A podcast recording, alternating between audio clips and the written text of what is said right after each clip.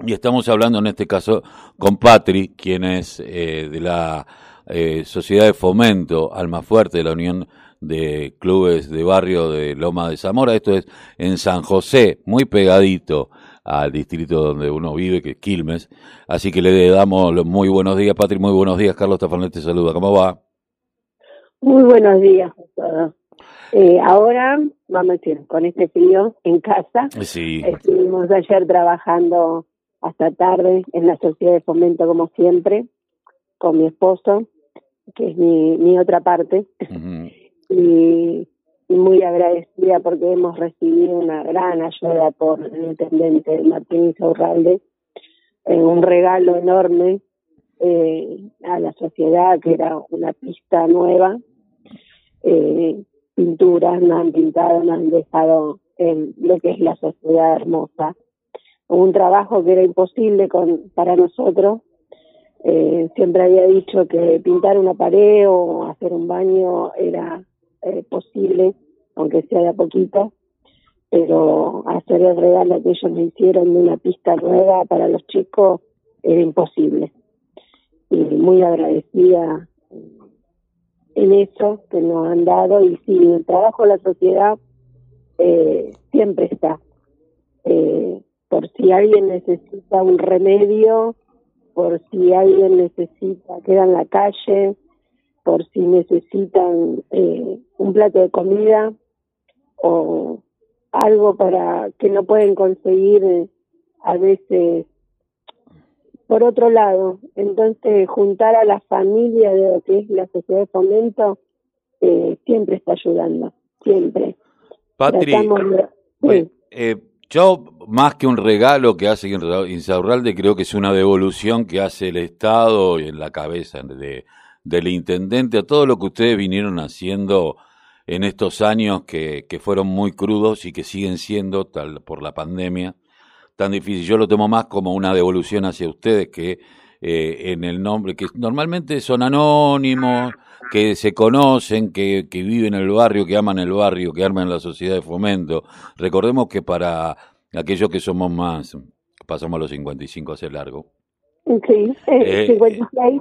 Eh, eh, uno, uno recuerda la sociedad de fomento como el lugar de construcción de barrio, del barrio, ¿no? Toda, toda la discusión de lo que se debería hacer, aquellos que vivimos el conurbanos que no había cloacas, que había que traer el gas, que había que traer el agua, eh, que, que, que, vivimos ese conurbano que se fue construyendo, que cuando llegaban las cloacas era una fiesta, donde se cortaba la calle y se festejaba, y ahí como que uno olvidaba a las viejas rencillas de barrio, eh, esas cosas pasaban por, las, eh, por la sociedad de fomento, pasaban por el club de barrio, y que cuando el club de barrio necesitó estar a la cabeza de, las necesidades de su gente estuvo y creo que más que un regalo es un, un devolverle a tantas cosas que hicieron, ¿no?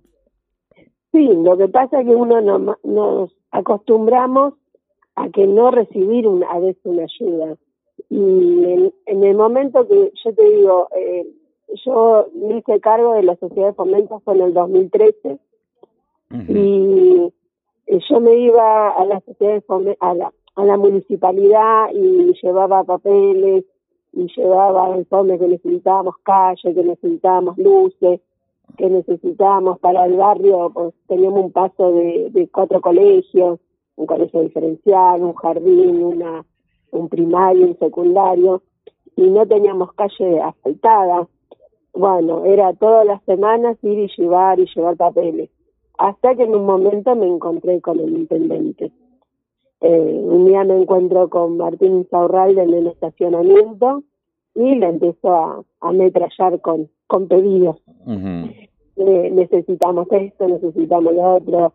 Y bueno, a partir de ahí fue un cambio en, en, recibir eh, atención, en, recibir que alguien te escuche de quién eran tus necesidades de lo que necesitaba el barrio, lo que necesitaba la gente.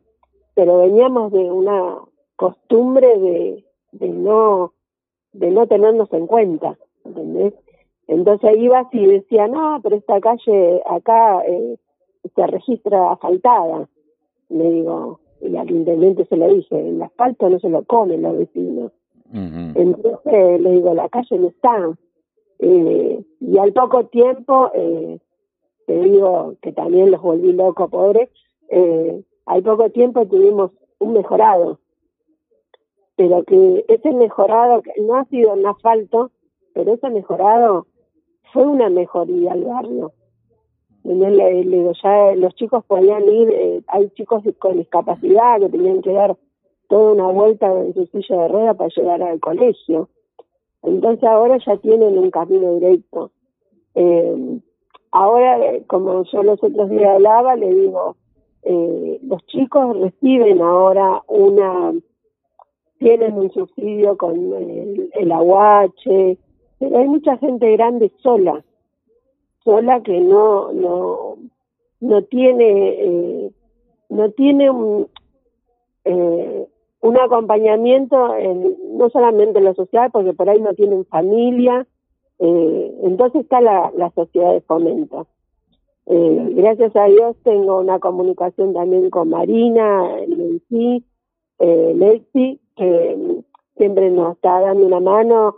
Digo, bueno, Mari, necesito unas bolsas de alimento, eh, Patri, yo veo que consigo, eh, igual que ahora el delegado nuevo acá en San José, Fabricio. Eh, tenemos más comunicación al barrio con lo que es eh, el que esté a cargo municipalmente, que antes no había. Eh, los otros días vinieron y tuvimos una reunión de ver cómo estaba quedando la sociedad de fomento y ellos me decían, sí, pero todo esto eh, es a través de Martín. Sí, es a través de la cabeza.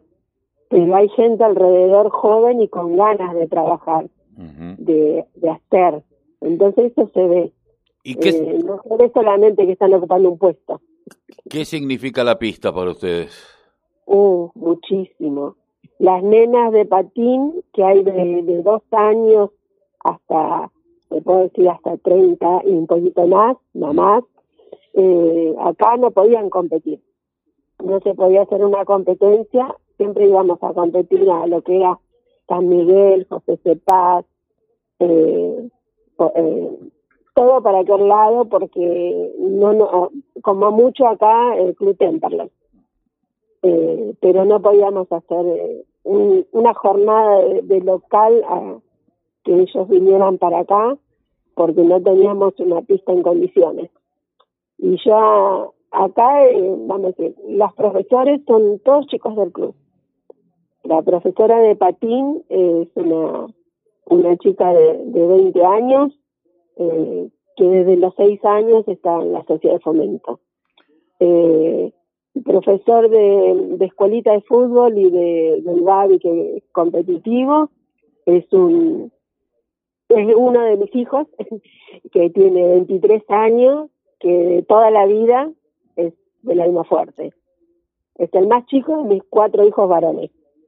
Ahora, Así que imagínate, los cuatro varones jugaron en el alma fuerte y él es el más chico que está a cargo de los, de los chicos ahora. Eh, eh, lo cual debe ser eh, todo un orgullo, pero eh, pensaba, qué bueno poder empezar a ser anfitrión, ¿no? Y no tener que ir a otro club.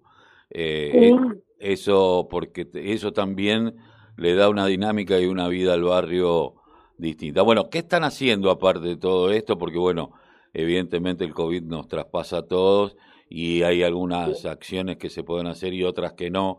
¿Cómo están llevando adelante el tema sociedad de fomento?